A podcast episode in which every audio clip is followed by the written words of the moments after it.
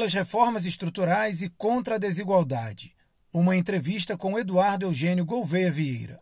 Em entrevista à Carta da Indústria, o presidente da Firjan alerta que, sem as reformas estruturais, a desigualdade só aumenta.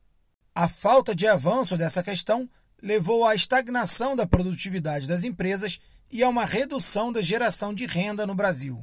A entrevista completa e edição de fevereiro da Carta da Indústria podem ser acessadas nos links que estão neste boletim.